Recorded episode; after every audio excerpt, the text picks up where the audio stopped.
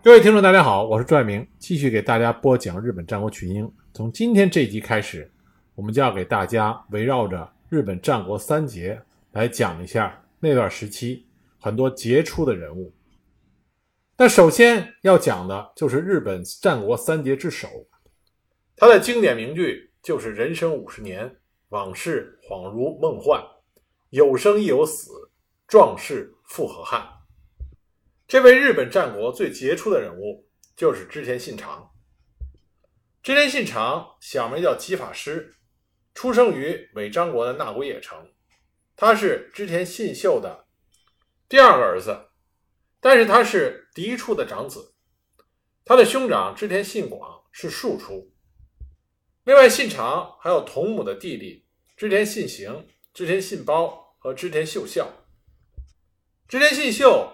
就把那古野城赐给了吉法师，也就是织田信长作为他的居城，所以信长六岁的时候就成为了那古野城的城主。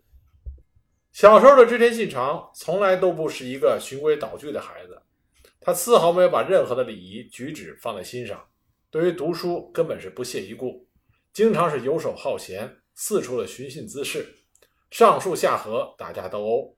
当地人，包括他的亲族，见到这个捣蛋的孩子都是非常的讨厌，就连他的生母土田夫人也不大喜欢他，更加喜欢的是他的弟弟织田信行。可是信长的父亲对他却是非常的溺爱，所以尽管信长获得了一个绰号“违章的大傻瓜”，但是织田信秀从来就没有改变过要让织田信长继承他的家业的这个决心。有很多的文学作品都喜欢把信长说成从小是不学无术，突然之间摇身一变就成为了战国最厉害的枭雄。其实这是完全没有根据的。信长虽然顽劣，但是他对于自己有兴趣的东西都愿意去钻研。他从少年时代就开始向不同的导师学习弓术、铁炮、兵法等军事知识，早晚都会练习马术。从春季到秋季都会学习游泳，在有一次枪兵演练的时候，他还把长枪改良成为大概六点三米，这样在战场上方便使用。而且信长对于铁炮，也就是我们所说的火枪，非常感兴趣，加以研究，这对于他后来成为战国有名的铁炮战术高手，奠定了非常坚实的基础。其实信长。被人称之为“违章大傻瓜”，一个重要原因是因为他不遵守传统的贵族礼仪和修养，整天都是打扮怪异，行为粗鲁，这让当时日本的这些贵族们对他非常的不满意。而且他一旦有了自己一些荒诞的想法，就敢于去实施。比如说，他曾经有过要让女人变得强壮的想法，所以他就举办了女子相扑。还大声的叫喊说：“只有最强壮的女子才配当他的老婆。”他这种异于常人的行为，自然不会被别人理解。那么，由不被人理解，自然就会衍生出对他的贬低和排斥。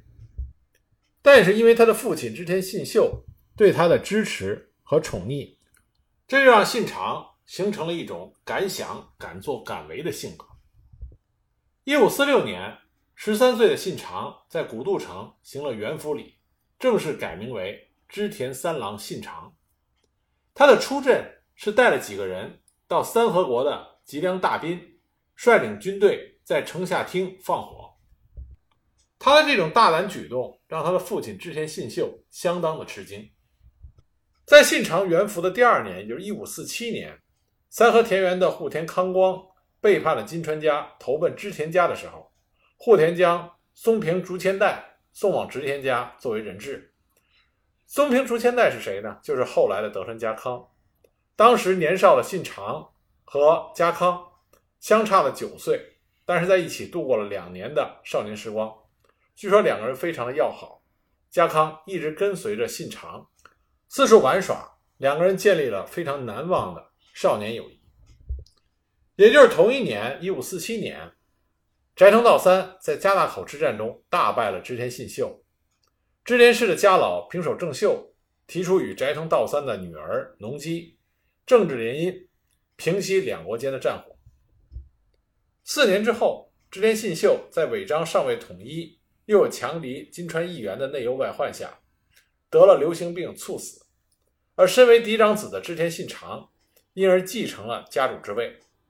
在信秀的葬礼上，信长不顾礼仪，向父亲的佛龛投掷抹香，而引来了议论。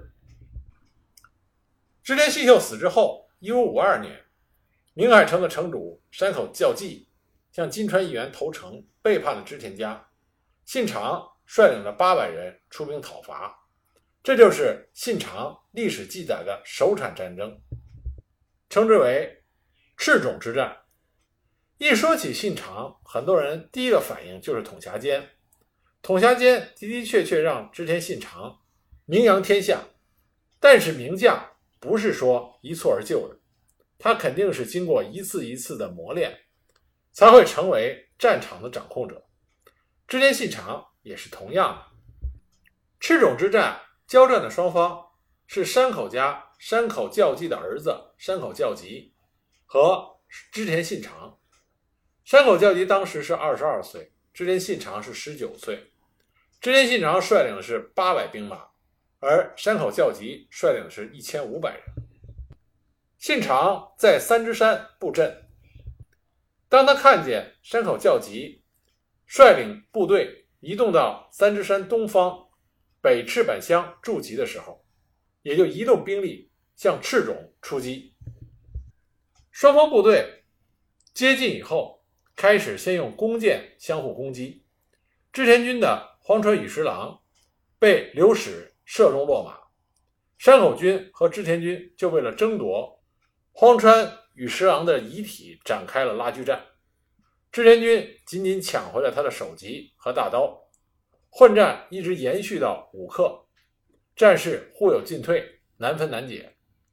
激战中，山口军的敌原助十郎。中岛右二郎等部将相继被杀，而织田军的战死者也达到了三十计。同时，织田方生擒了山口方的将领荒川右藏，但是织田军的赤川平七郎也被山口方抓住。两军混战数刻，难分胜败。由于过去同为织田家的帐下，双方面很多人都互相认识，而交战中因为下马步战。很多马匹也闯入敌阵，被对方擒获。总之，打的是难分难解。最后，双方罢战，相互交换俘虏，连闯入敌阵的马匹也互相归还，各自收兵归阵。那么，因为信长没有能够顺利的征讨山口教济，山口家继续的劝说尾张国内内部的织田家势力，说服他们。一起投靠金川家，但是山口教济并没有得到金川议员的厚待，金川议员改让冈部元信担任了明海城的城主，而将山口教济和教吉父子召回了骏河国。后来不但没有褒奖山口父子，反而逼迫父子二人切腹自杀。信长作为大名进行的第一场战事，并不是很成功。但是还没等他稍作喘息，也就在赤冢之战爆发的三个月之后，八月份，青州城的板井大善、板井慎介等人合谋攻打松叶城。我们之前在讲织田信秀的时候就提到过，信长、信秀他们家实际上是青州三奉行之一，他们并不是守护在织田大和家的家主。按照身份来说，信长、信秀他们是清河织田家的家臣。那当然，通过织田信秀的努力，信秀、信长他们已经只是在名义上归属于青州织田家，从实力上已经远远超出了主家。这是为什么青州城的板井大善等人合谋攻打信长的松叶城。他们也是看到信长在赤冢之战中没有能够顺利的讨伐投靠金川家的山口父子，所以才动了攻打松叶城的野心。而随后，信长叔父织田信次驻守的深田城，也遭到了青州织田家的攻打。织田信次自知不敌，就交出了人质，投降了青州织田家。信长在八月十六日由那国野出兵，与叔父守山城主织田信光所率的援军合流，分兵攻打松叶城跟深田城，并且迎击青州织田家的本队。信长的部队和青州织田家的部队在海津相遇，双方面展开了激战。交战一开始，织田信光的家臣赤濑清六作为先锋出击，结果被青州方的板井慎介给击败身亡。但是交战数刻之后，板井慎介反遭到信长的家臣勇猛无敌的柴田胜家给讨取了，青州织田军就遭到织田信长的击败。青州方有五十多人被信长方击杀，而松叶城方向。在得知青州织田军战败的消息传来以后，城中的武将决定弃城退却。但是在信长军的追击下，青州织田家有三十多位有名有姓的武士阵亡，深田城与松叶城重新归于织田信长之手。那么信长在击退敌军之后，仍然不肯罢休，他领兵一直追到青州城附近，将附近农田的农作物收割以后。这才领兵回城。在信长取得对青州织田方胜利之后没多久，负责教育照顾信长的织田家的重臣平手正秀，为了劝谏信长的奇异行为而切腹自尽。平手正秀在信秀时代就已经是重臣，主要负责财政和外交，擅长和歌和茶道。他还曾经代表信秀上洛，负责与朝廷的交涉活动。在信长出生之后，平手正秀一直是在身边辅佐，担负着教育和劝导信长的作用。而为了培植信长的实力，也正是平手正秀促成了斋藤道三和织田信秀的联姻。这说明平手正秀一直非常看重织田信长。他对于被说成傻瓜，而且信长的那些怪诞行为，他始终感到忧心和愤慨，所以经常对信长劝谏。最终，郑秀选择了切腹自尽，以死来觐见信长，希望他能够收敛自己的行为，成为一名英明的家主。平手郑秀自尽的时候，享年是六十二岁。当然，因为史料的缺失。关于平手郑秀切腹的理由有多种说法，主要的说法有为了劝谏信长的奇异行为，这是比较主流的说法，也是非常有名的美谈。第二种说法呢，是说因为信长的行为没有改变，所以正秀比较自责，切腹自尽。那比较少众的说法呢，有一种说是他拒绝献上平手五郎右卫门的骏马，所以才会自尽。也有说呢，说是因为信长放弃了外松寺他父亲的葬礼，所以平手正秀一气之下自尽。还有的说法是说平手正秀是与其他重臣的权力斗争，尤其是与推举信长弟弟信行为家主继承者的林秀贞，还有信行的另外的支持者柴田胜家与这些织田家重臣的对立，使得平手正秀。以死来表达自己支持信长的决心。平手正秀的自尽，信长是非常伤心的。他专门找来泽彦和尚，建立了正秀寺，来悼念正秀的亡灵。同年四月下旬，信长在正德寺与自己的岳父斋藤道三会面。我们前面讲到了有美浓蝮蛇之称的斋藤道三。就想亲眼看看自己的这位女婿到底是不是一个大傻瓜。道三躲在小屋里观察织田信长的队伍，他看到信长果然是衣冠不整，但是身边他的队伍扛着五百挺铁炮，行列非常的整齐，训练有素。而到了正德寺，信长换上了整齐的服装，令身边的人都感到惊讶。所以道三在信长结束会谈之后，对自己的家臣说：“将来我自己的孩子必定会在这个傻瓜的门前牵马。自此，斋藤道三就成为了织田信长有力的支持者。此后不久，信长就和入侵尾张的骏河金川家爆发了战事，也就是村木寨之战。骏河的金川军以三河国的冈崎为阵地，攻陷了众原城，打算以此为据点，继续进攻尾张，攻打小河城的水野金吾。另外，金川军在村木建造城寨，啊，称为村木寨，安排松平忠广担任城主。村木寨就使得金川军能够顺利的截断那古野城通往小河城间的通路。水野金吾担忧金川军来袭，所以紧急就向信长求援。信长做出决定，出阵对抗金川军。但是考虑到在出兵之后，青州的织田家有可能前来偷袭，信长就向自己的岳父斋藤道三求援。斋藤道三就派遣了家臣安藤守就，率领一千兵马南下尾张，协助守城。安藤守就。率领斋藤军到达尾张之后，信长专门到安藤守旧的营地问候。信长得到了斋藤家的援助，正准备出兵，没想到手下的家老林通胜兄弟却突然撤退，转往荒子城，这让其他的织田家的家臣不免是人心惶惶，就询问信长下一步的打算。信长没有改变初衷，依然决定出兵。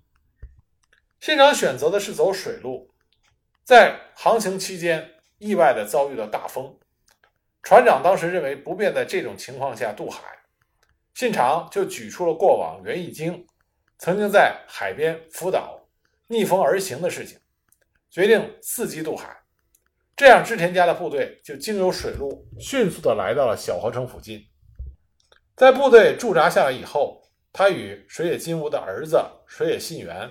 取得了联系，确定了周遭的状况，然后他就联合了水野信元，对村部寨展开了攻击。信长亲自选择由南边攻打城寨，在攻打的过程中，信长第一次显露出他对铁炮的娴熟运用。他命令士兵用铁炮轮流的射击寨上的三处空间，在他的亲自指挥下。织田家的部队冲过了城寨外的空地，攻到了城寨的城下。那么，攻城的织田军勇猛进攻，城中的金川军也是奋力的抵抗，双方死伤都十分的惨重，就连信长的小姓叫他贴身的随从都伤亡了不少。最后，当日薄西山的时候，城里的守军不敌，这才开城。